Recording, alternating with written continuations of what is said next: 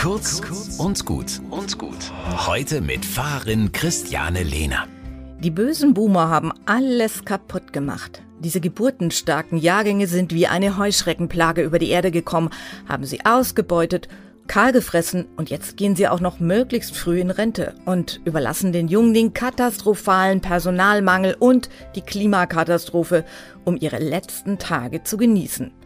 Wie ich diese Feindbilder liebe.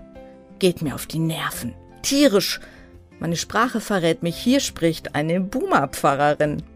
Aber der Graben verläuft nicht zwischen den Generationen. Als ich jung war, waren wir auf der Straße wegen des Kalten Kriegs, Atomkraftwerken, Aufrüstung, saurer Regen, Gleichberechtigung, Neonazis.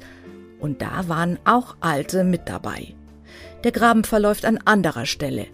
Er heißt Komfortzone und Kapitalismus. Und er ist politisch. Nicht das Alter.